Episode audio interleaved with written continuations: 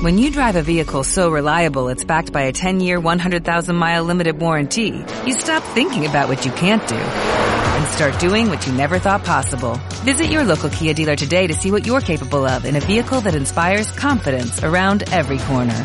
Kia, movement that inspires. Call 800-3334-KIA for details. Always drive safely. Limited inventory available. Warranties include 10-year 100,000-mile powertrain and 5-year 60,000-mile basic. Warranties are limited. See retailer for details.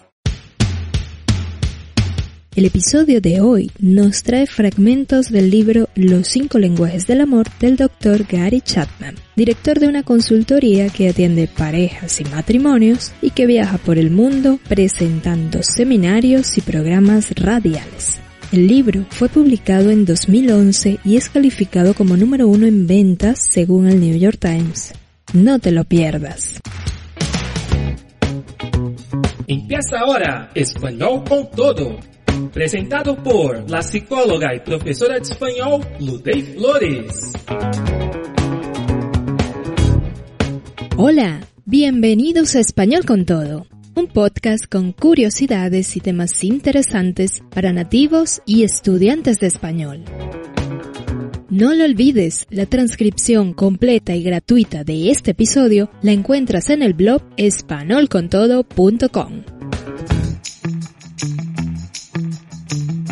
La obra escrita por el Dr. Chapman relata de modo bastante claro y ejemplificado procesos personales y de matrimonio que pueden ser útiles en una relación de pareja. A través de conceptos establecidos en su experiencia de consejería matrimonial y con relatos y testimonios, logra explicar claramente que en las relaciones de pareja existen lenguajes o manera de comunicarnos con nuestros pares a nivel amoroso.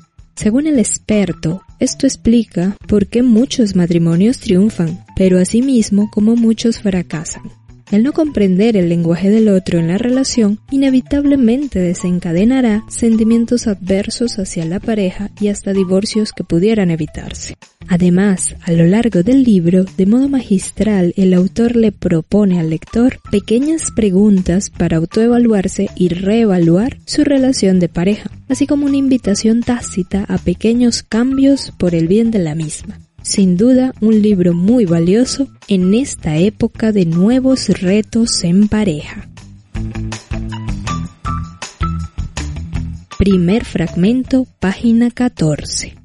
La verdad que nos falta. La mayoría de nosotros creció aprendiendo la lengua de nuestros padres y hermanos, la cual se convirtió en nuestra lengua materna o primaria.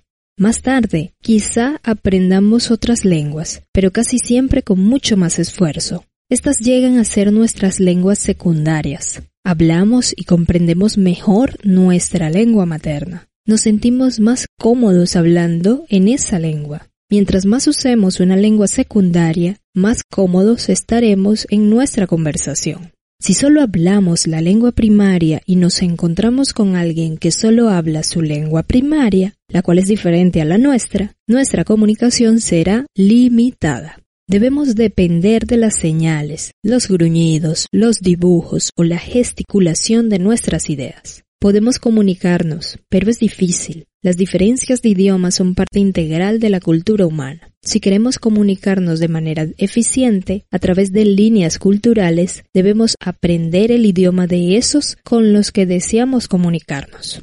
En el campo del amor es similar. Tu lenguaje emocional del amor y el de tu cónyuge tal vez sean diferentes, como el chino del español. No importa cuánto te esfuerces por tratar de expresar amor en español, si tu cónyuge solo comprende el chino. Nunca entenderán cómo amarse el uno al otro. Mi conclusión después de 30 años de consejería matrimonial es que existen cinco lenguajes emocionales del amor, cinco maneras en que la gente habla y comprende el amor emocional.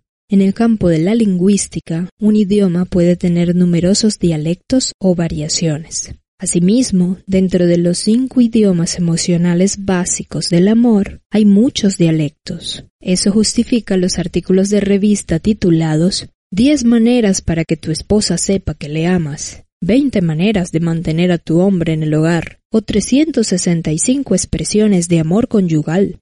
En mi opinión, solo hay cinco. Sin embargo, existen numerosos dialectos. Segundo fragmento, capítulo 5, segundo lenguaje del amor, tiempo de calidad, página 57. Debía haber captado el lenguaje primario del amor de Betty desde el principio. ¿Qué decía esa noche de primavera cuando los visité a ella y a Bruno en Little Rock? Bruno es un buen proveedor, pero no pasa tiempo conmigo. ¿De qué sirven todas las cosas si jamás las disfrutamos juntos? ¿Cuál era su deseo? El tiempo de calidad con Bruno. Deseaba su atención. Deseaba que se enfocara en ella, que le diera tiempo, que hiciera cosas con ella. Por tiempo de calidad me refiero a darle a alguien toda la atención. No me refiero a que se sienten juntos en el sofá para ver la televisión. Cuando pasas tiempo de esa manera, los canales de televisión tienen tu atención, no tu cónyuge. Lo que quiero decir es sentarse en el sofá con la televisión apagada, mirándose el uno al otro y conversando, dándose toda su atención. Significa dar un paseo solos los dos, o saliendo a comer y mirarse el uno al otro y conversar. ¿Alguna vez has notado que en un restaurante casi siempre se puede decir la diferencia entre una pareja de novios y una pareja casada? La pareja de novios se miran el uno al otro y conversan. La pareja de casados se sienta allí y miran para todos lados. Se podría decir que fueron allí para comer. Cuando me siento con mi esposa y le presto veinte minutos de toda mi atención, y ella hace lo mismo para mí, nos estamos dando veinte minutos de vida. Nunca más tendremos esos 20 minutos. Nos estamos dando nuestras vidas el uno al otro. Esto es un poderoso comunicador emocional de amor. Una medicina no puede curar todas las enfermedades. En mi consejo a Bruno y a Betty, cometí una seria equivocación. Di por sentado que las palabras de afirmación significarían lo mismo para Betty que para Bruno. Esperaba que si cada uno le daba una afirmación verbal al otro, cambiaría el ambiente emocional y ambos se sentirían amados. A Bruno le dio resultado. Comenzó a sentirse más positivo en cuanto a Betty. Empezó a presentir genuino agradecimiento por su arduo trabajo, pero no resultó tan bien para Betty, pues las palabras de afirmación no eran su lenguaje primario del amor. Su lenguaje era tiempo de calidad. Regresé al teléfono y le di gracias a Bruno por sus esfuerzos en los últimos dos meses. Le dije que había hecho un buen trabajo de expresarle afirmación verbal a Betty y que ella había escuchado sus afirmaciones. Sin embargo, doctor Chapman dijo, Betty todavía no está muy feliz. No creo que las cosas le resulten mucho mejor. Tienes razón, le dije, y pienso que sé el por qué. El problema es que te sugerí el lenguaje de amor equivocado. Bruno no tenía la más mínima idea de lo que le quería decir. Le expliqué que lo que hace a una persona sentirse amada de manera emocional no siempre hace que la otra persona se sienta amada de forma emocional. Bruno estuvo de acuerdo en que su lenguaje eran las palabras de afirmación. Me dijo lo mucho que significó cuando era muchacho y lo bien que se sentía cuando Betty reconocía las cosas que hacía. Le expliqué que el lenguaje de Betty no eran las palabras de afirmación, sino tiempo de calidad. Le expliqué el concepto de darle toda su atención a alguien sin hablarle, mientras lee el periódico ni viendo televisión, sino mirándole a los ojos, dándole toda la atención haciendo algo con ella que lo disfrute a plenitud y haciéndolo sin reservas. Como acompañarla a un concierto, me dijo.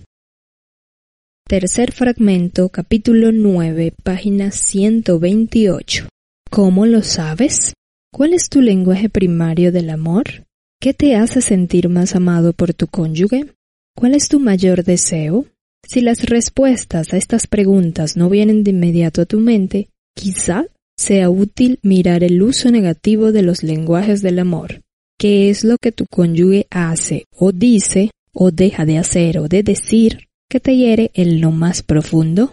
Si, por ejemplo, tu más hondo dolor lo causa la crítica o las palabras condenatorias de tu cónyuge, tal vez tu lenguaje primario del amor sea las palabras de afirmación. Si tu cónyuge usa de manera negativa tu lenguaje primario del amor, es decir, hace lo opuesto, te herirá de manera más profunda de lo que lo haría otra persona, debido a que no solo descuida hablar tu lenguaje primario del amor, sino que en realidad usa ese lenguaje como un cuchillo para tu corazón.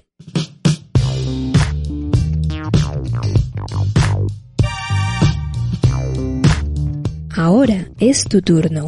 ¿Te atreverías a leer el libro?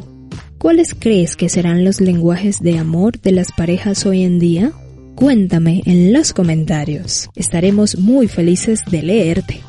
Mi nombre, Luday Flores, psicóloga y desde hace seis años profesora de español como lengua extranjera.